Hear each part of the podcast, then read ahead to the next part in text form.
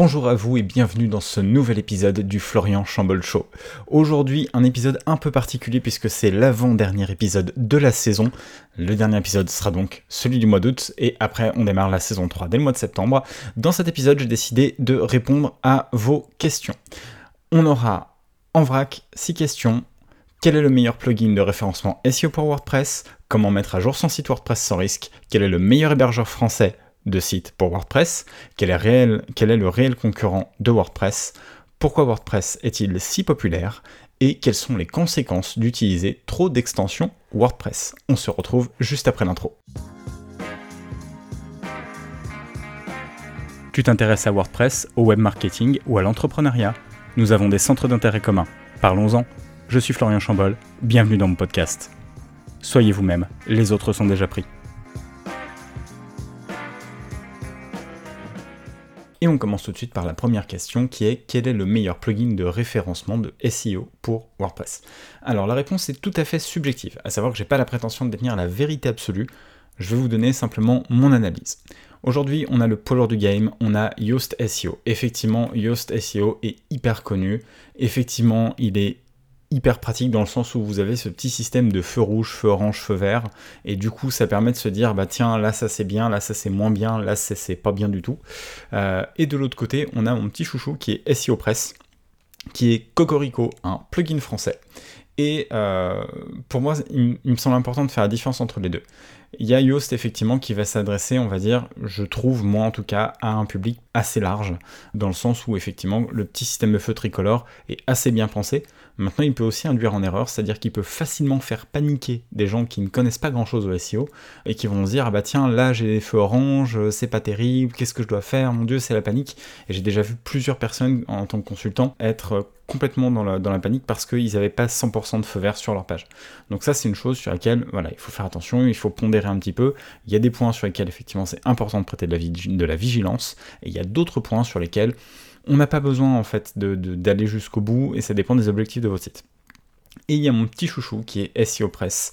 Euh, moi, je travaille avec la licence SEO Press Pro, donc la licence agence. Et vraiment, c'est un plugin que j'adore. Pourquoi? Parce que d'abord, il s'est énormément amélioré en termes d'interface. Donc aujourd'hui, il est, je trouve, aussi intuitif que Yoast SEO. Ensuite, euh, parce que bah euh, oui, je suis français et que donc je trouve que c'est pratique que ce soit parfaitement traduit en français.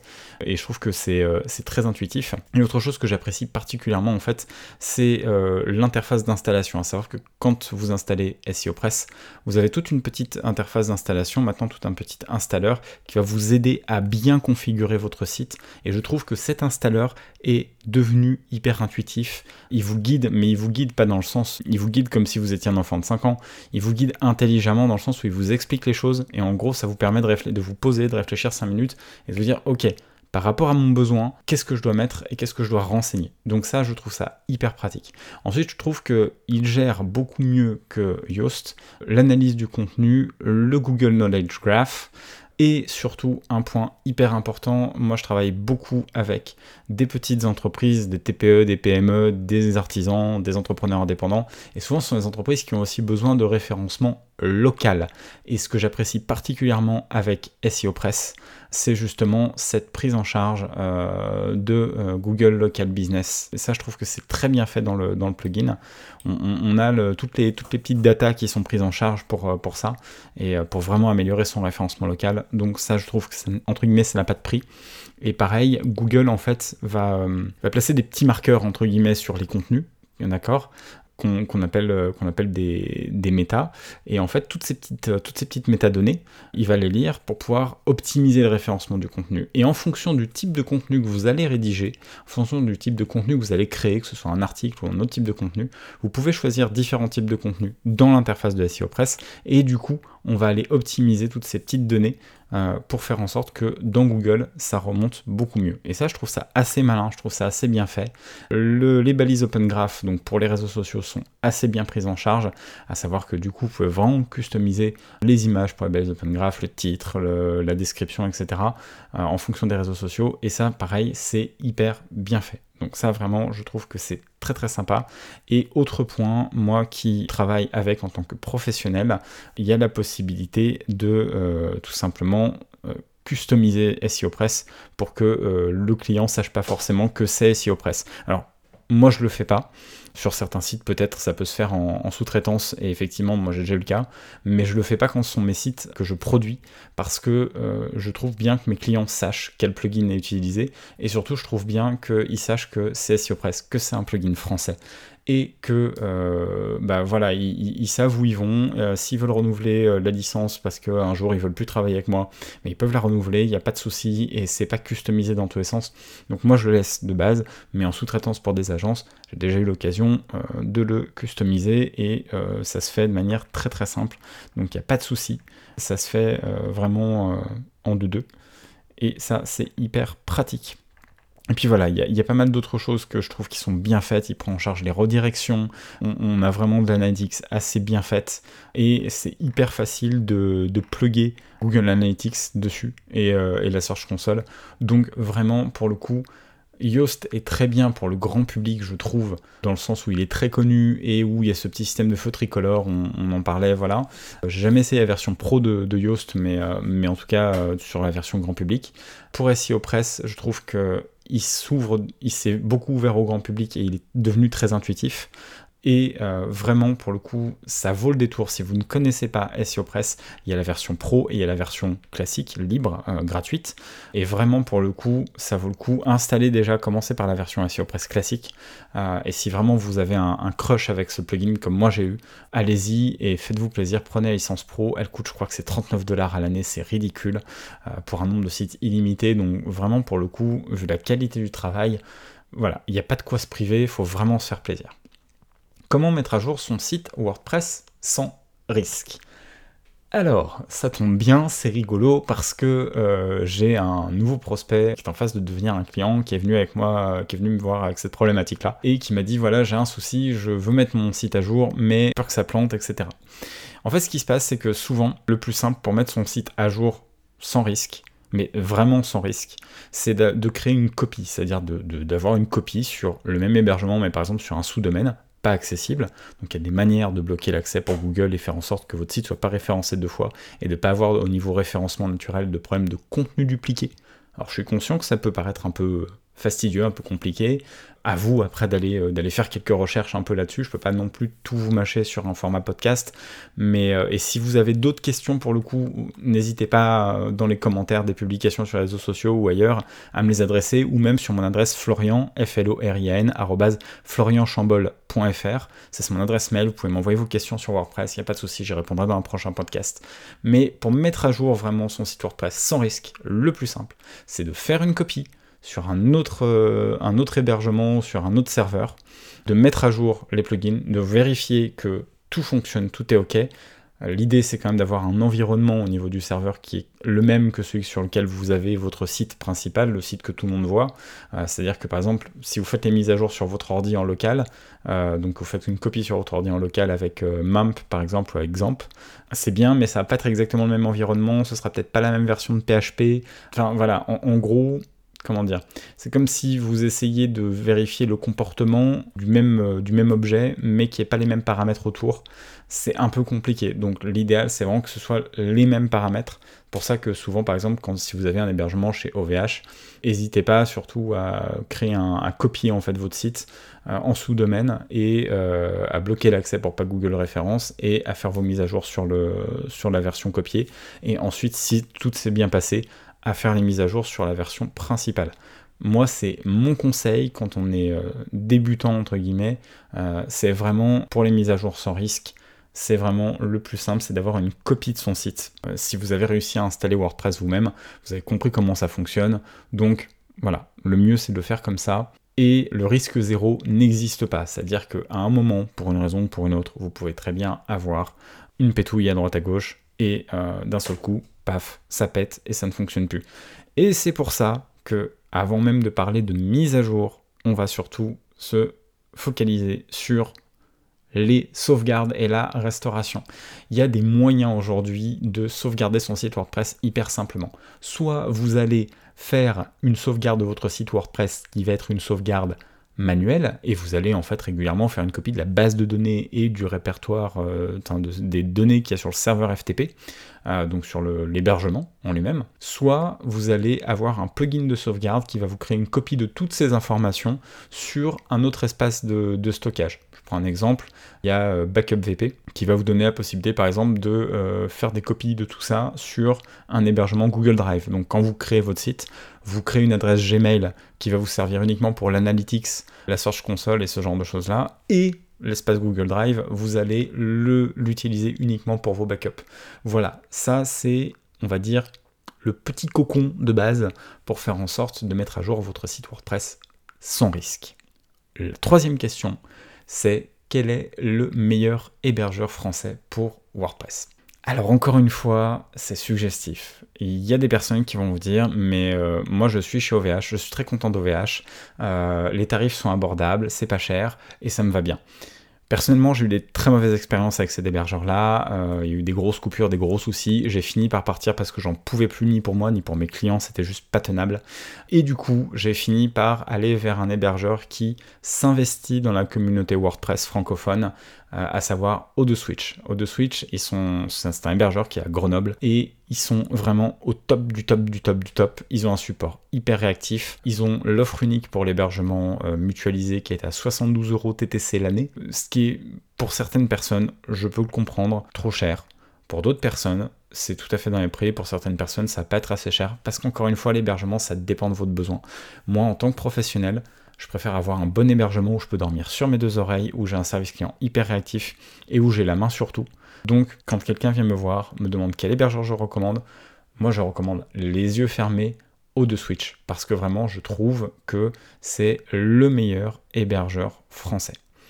Maintenant, encore une fois, si vous souhaitez avoir euh, un budget, enfin si vous avez un budget moindre et que vous souhaitez du coup réduire votre budget et que vous voulez pas mettre 72 euros TTC par an, ce que je peux comprendre, effectivement, vous pouvez très bien aller chez OVH euh, ou chez One and One et dans un certain nombre de cas, notamment pour un site vitrine très basique avec 4-5 pages, etc., ça va être largement suffisant.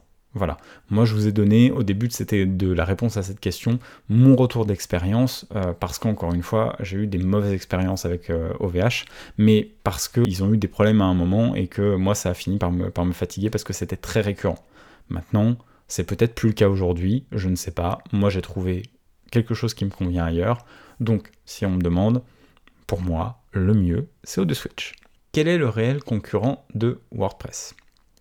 Alors, souvent, vous allez entendre des gens qui vont vous dire c'est Drupal, c'est pas Magento parce que Magento est plus tourné e-commerce, mais voilà, c'est Drupal, c'est Wix, c'est d'autres systèmes comme ça quel est le concurrent de WordPress Moi, j'aurais tendance à dire, pour, euh, voir mes, clients euh, qui sont des, entrepreneurs individuels, des TPE, des PME, ça va être les réseaux sociaux. Vous avez plein de gens qui vont vous dire, bah oui, euh, et peut-être toi, auditeur qui m'écoute, tu en fais partie. bah oui, mais j'ai une page Facebook ou j'ai un compte Instagram et au final, je publie mes infos et les gens, ils ont l'adresse, le numéro de téléphone et au final, ils n'ont pas besoin de. J'ai pas besoin d'un site avec ou sans WordPress d'ailleurs pour pouvoir promouvoir mon activité. Dans un sens, c'est pas faux. Et je comprends ce raisonnement logique de dire, bah oui, effectivement, j'ai les réseaux sociaux. Et pour moi, du coup, à ce titre, c'est effectivement un concurrent, un concurrent de WordPress si on se dit, bah puisque j'ai les réseaux sociaux, j'ai pas besoin d'un site internet pour être visible. Mais, et chose qui m'est déjà arrivée, demain, ces réseaux sociaux-là ne vous appartiennent pas. Vous n'avez rien capitalisé sur ces réseaux sociaux à part l'audience que vous y avez. Et le problème, c'est que demain, par exemple, Facebook peut décider de bloquer votre compte pendant 24, 48 heures, ou même de fermer définitivement votre compte. Voilà. vraiment, j'en parle en connaissance de cause. Ça m'est arrivé. Sans aucune justification, sans aucun moyen de recours, sans aucun moyen de... Voilà, c'est comme ça. L'avantage de votre site internet, c'est que oui, votre site internet n'est pas infaillible. Demain, il peut planter, mais on a déjà répondu à la question de la mise à jour, de la sauvegarde, de la restauration, tout ça. Mais par contre, c'est votre propre média. C'est vous qui décidez de ce que vous affichez dessus. Vous pouvez dessus mettre un formulaire pour récolter les adresses mail des gens qui sont intéressés pour suivre l'actualité de votre entreprise, sans forcément euh, les, euh, les, les, masser d'informations, enfin leur envoyer euh, bloc d'infos tout le temps, mais en tout cas en leur envoyant par exemple un mail toutes les semaines, tous les mois, machin, etc., avec un petit peu d'actualité sur ce que, ce que vous faites, peu importe. Mais pour moi, les réseaux sociaux, c'est un concurrent de WordPress ou des, CMS ou des sites internet en général, parce qu'il y a beaucoup d'entreprises qui se disent j'ai pas besoin d'un site internet, j'ai les réseaux sociaux. Maintenant, moi, ma réponse, invariablement, c'est ok, très bien, c'est super les réseaux sociaux, mais ils vous appartiennent pas. Et si demain Facebook décide de fermer votre compte Instagram, votre compte Facebook, vous faites comment pour parler à votre audience, vous faites comment pour parler à vos clients? Eh ben, on est bien chocolat. Donc euh, voilà, moi j'ai tendance à dire ok très bien, c'est, euh, ça peut être une solution alternative, mais il vaut mieux quand même avoir son propre site principe, son propre site internet. Et après dans les concurrents de WordPress, ben j'ai envie de dire, pour moi, Wix, c'est pas un CMS, c'est une espèce de constructeur de site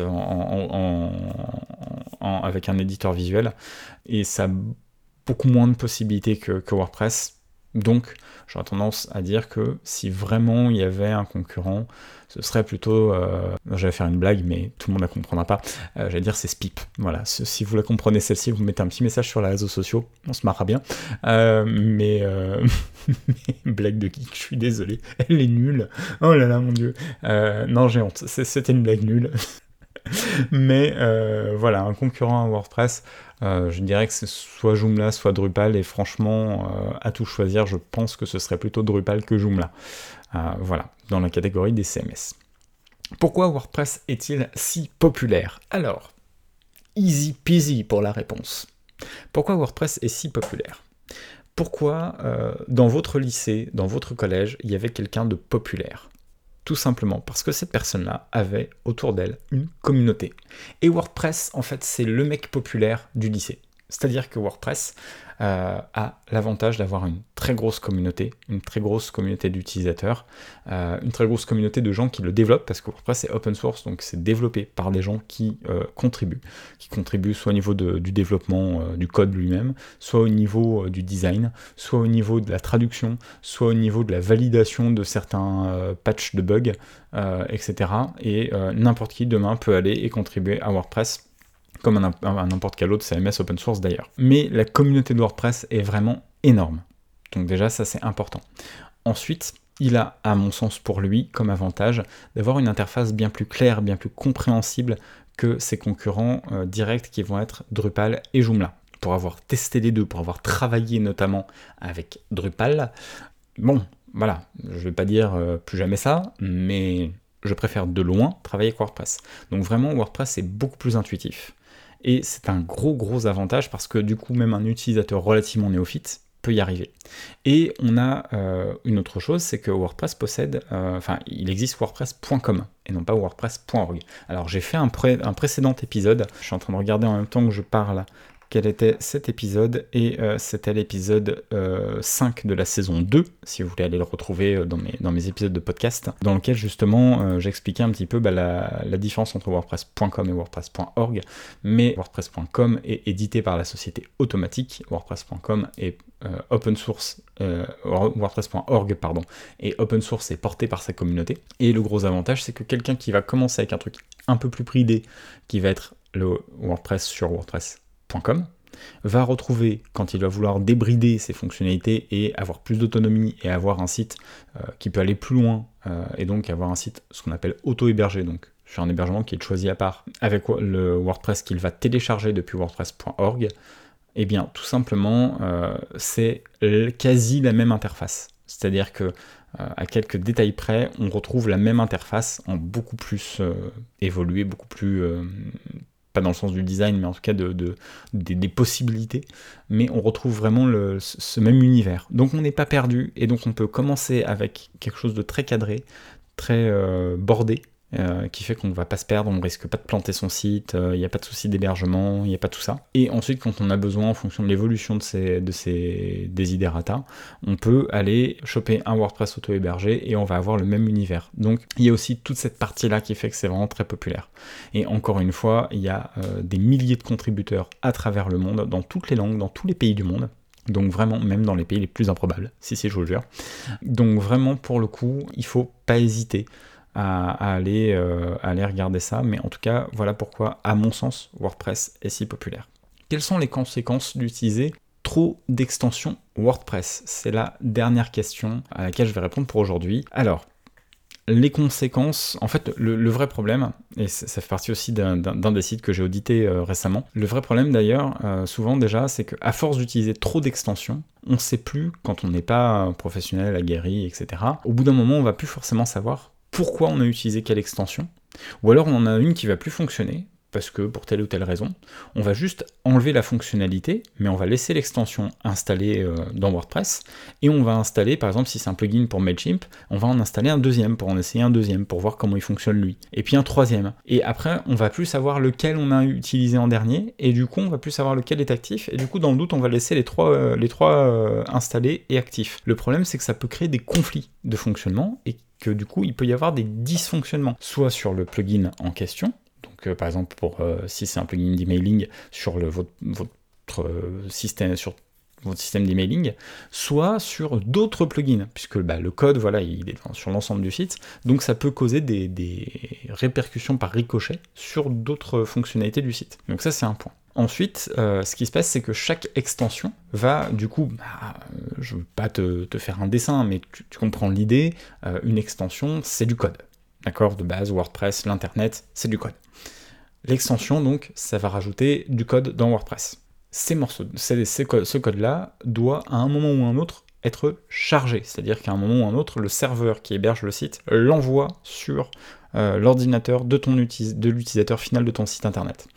Et euh, pour un certain nombre de plugins, bah forcément, dès que le plugin est actif, même s'il n'est pas appelé, même si ses fonctionnalités ne sont pas appelées sur la page d'accueil ou sur certaines pages, d'emblée, il va charger une partie de son code. Et donc ça va avoir aussi comme conséquence de ralentir potentiellement le site internet. Et l'autre point, c'est que bah, des extensions, quand il y en a trop, des fois on en a qui sont euh, désactivées mais pas désinstallées, ou alors on va, avoir effectivement euh, pas mal d'extensions, et au bout d'un moment on peut se retrouver, parce que rien n'est infaillible, même pas votre voiture que vous mettez dans la rue en mettant une alarme, etc., eh bien euh, on peut avoir des problèmes de sécurité. Et donc demain, vous pouvez très bien avoir une extension qui jusque-là fonctionnait très bien, et du jour au lendemain, il va y avoir une faille de sécurité dessus. Alors Généralement, les extensions qui ont des failles de sécurité, qui sont des extensions qui sont maintenues, c'est-à-dire qu'elles sont mises à jour régulièrement par la personne qui l'a créée, ce sont des extensions dont la faille de sécurité va être corrigée plus ou moins rapidement.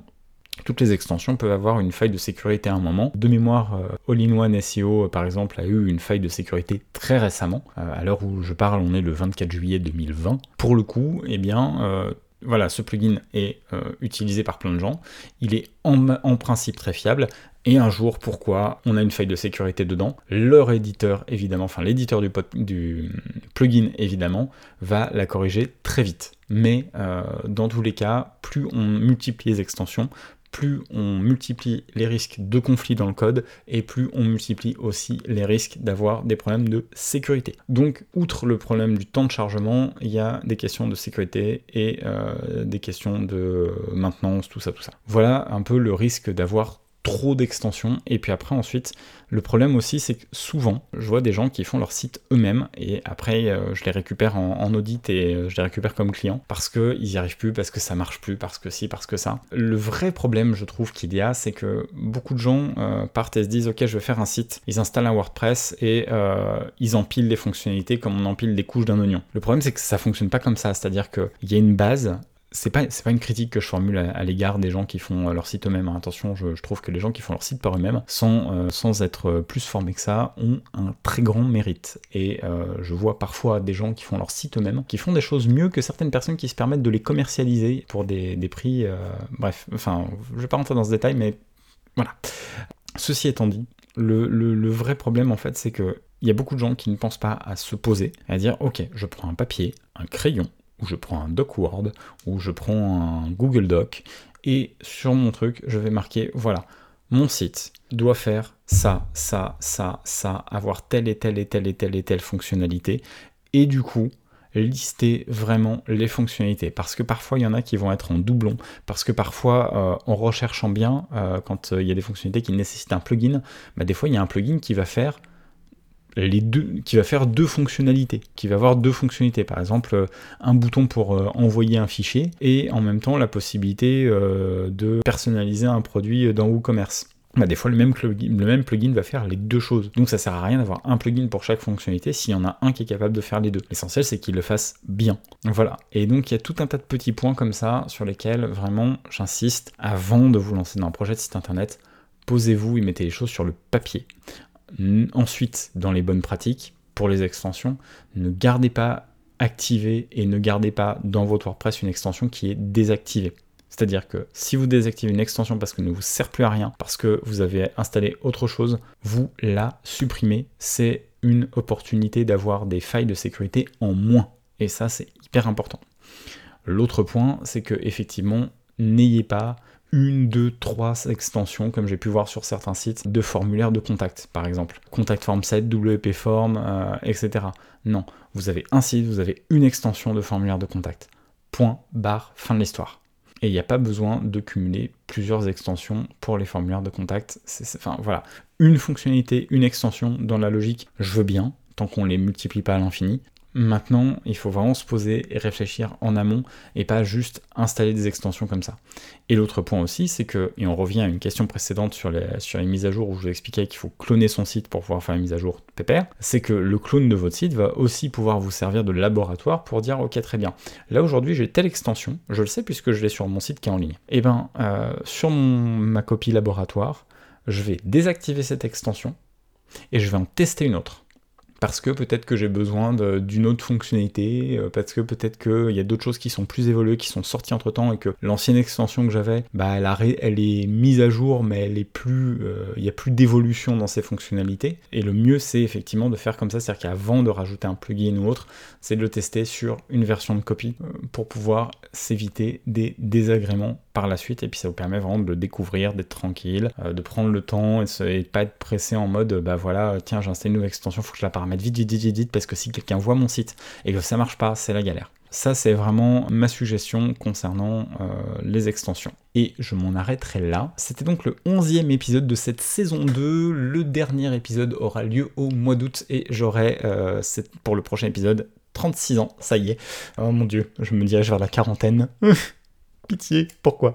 Voilà, et euh, on sera à deux encablures de la rentrée des classes. Et cette année, euh, j'ai une grande nouvelle pour vous. Enfin, pour vous, non, peut-être pas forcément, parce qu'il y, en a une grosse part de, vous, chers, chers amis auditeurs, qui, euh, qui s'en foutent, mais peut-être pour toi, ou pour toi, ou pour toi, peut-être ça va t'intéresser. On est venu me chercher cette année, ça a été c'est, un, grand honneur et ça m'a beaucoup touché. On est venu me chercher cette année pour enseigner près de BTS négociation de la NDRC, donc négociation digitalisation de la relation client. Euh, voilà, je trouve ça super cool. Je vais pouvoir faire ce que, ce que les profs que j'avais moi quand j'étais en alternance me faisaient. C'est-à-dire je vais pouvoir transmettre à des jeunes qui sont en alternance les connaissances que j'ai acquises au cours, de, au cours des années. Et euh, c'est super chouette. Je suis hyper content. Donc je, cette année, en 2020, je, en septembre, je fais ma rentrée. J'aurai pas mon petit cartable et mon petit goûter dans mon cartable. Mais, mais en attendant, je suis hyper fier et hyper content d'entamer de, d'entamer cette nouvelle aventure. Je vous en parlerai évidemment dans le podcast je t'en parlerai à toi, ami auditeur, dans le podcast. Voilà pour les, pour les news un petit peu. Et puis si tu es entrepreneur, j'en profite, alors c'est pas un placement de produit, hein, le podcast n'est pas sponsorisé, même s'il pourrait l'être pour le coup, mais j'en profite si tu es entrepreneur et que tu es tout seul, que tu es solo entrepreneur, eh bien je t'invite à te euh, t'intéresser à Brains with Benefits. Brains with Benefits. Alors tu retrouveras euh, l'interview de Justine Lambert, donc la fondatrice de Brains with Benefits, dans l'épisode 10 de la saison 2, donc l'épisode précédent tout simplement, pour euh, en savoir plus sur cette communauté d'entrepreneurs qui est là justement pour gommer la solitude de l'entrepreneur. Et vraiment si tu veux démarrer l'année on va dire scolaire entre guillemets du bon pied et redémarrer en septembre en mode euh, voilà euh, je fais partie d'une communauté et je me sens fort. Quand j'ai des problèmes je peux les exprimer et je peux partager mes coups de mou aussi avec des gens qui comprennent ce que c'est. Parce qu'en tant qu'entrepreneur on est tout seul et quand on est tout seul on a des coups de mou parfois. Il y a des hauts et il y a des bas. Et il y a des moments où on a un problème et on sait pas comment le gérer on sait pas comment le prendre on sait pas par quel bout. Voilà euh, bah, la communauté des brains est là pour ça. Et moi j'en fais partie j'en suis hyper fier et euh, voilà, donc si tu souhaites plus d'infos, tu peux écouter l'épisode 10 de la saison 2 avec Justine Lambert ou tu peux te rendre sur Et, euh, voilà, je, n'insiste pas plus sur la question, mais tu l'auras compris, c'est un vrai coup de cœur et euh, c'est un gros kiff que, cette, que cette communauté. Voilà, si tu pars en vacances, puisqu'on est, on est déjà fin juillet, je te fais des gros poutous. J'espère que tu vas kiffer. Je ne sais pas où tu vas, peut-être tu vas à la montagne, peut-être tu vas à la plage. J'espère que tu vas kiffer dans tous les cas, que tu ne prendras pas trop de coups de soleil, que tu profiteras des moritos. Euh, mais pas trop, parce que l'abus d'alcool est dangereux pour la santé à consommer avec modération. Et voilà, moi je te souhaite des bonnes vacances. Euh, moi je, vais partir en vacances, du coup le prochain épisode je le ferai à mon retour de vacances. J'en ai fortement besoin, voilà, euh, donc ça c'est chouette, c'est les vacances. Et du coup on va pouvoir faire un peu de farniente, un peu se reposer, tout en préparant quand même calmement la rentrée c'est la fin de cet épisode numéro 11 de la saison 2. On se retrouvera donc la prochaine fois pour le dernier épisode de la saison 2, avant d'enquiller la saison 3. Je te remercie en tout cas d'avoir écouté cet épisode. J'espère que les réponses aux questions que je t'ai apportées t'auront été utiles, euh, éclairantes. N'hésite pas surtout à laisser un avis 5 étoiles dans iTunes. N'hésite pas évidemment aussi à laisser un commentaire que ce soit sur les réseaux sociaux, que ce soit sur Spotify, que ce soit sur iTunes, peu importe là où tu écoutes ce podcast, puisque tu peux l'écouter à peu près sur toutes les plateformes, puisque oui, j'ai fait en sorte qu'il soit diffusé dans l'ensemble de la galaxie, et de l'univers même, je dirais. Et, voilà, je crois qu'on est, on, est pas mal, euh, c'est un bon appel à l'action.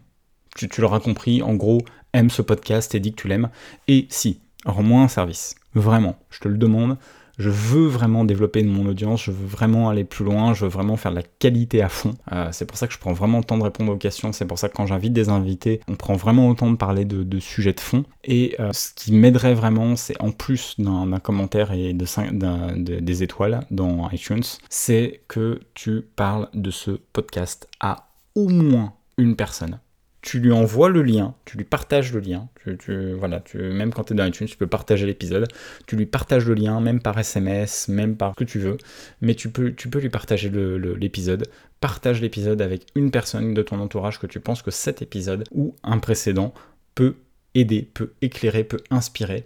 Et vraiment, euh, je compte sur toi. On est une bonne communauté. On est à peu près, euh, vous êtes à peu près euh, un millier par mois à m'écouter. J'en reviens toujours pas vu l'irrégularité à laquelle j'ai posté pendant un certain temps. Voilà, je, tombe dénu régulièrement. Donc euh, merci, vous me faites très très plaisir, vous me touchez beaucoup. Euh, c'est une vraie preuve d'amour, vous êtes un millier euh, de manière très régulière. Et, j'aimerais franchir ce cap, j'aimerais qu'on aille plus loin, j'aimerais qu'on fasse grossir la communauté pour atteindre les 2000, puis les 3000, puis pourquoi pas les 10 000. Voilà, vers l'infini et au-delà, comme dirait Buzz. Donc vraiment, je compte sur toi pour partager cet épisode de podcast avec ton entourage. Bonnes vacances. Salut.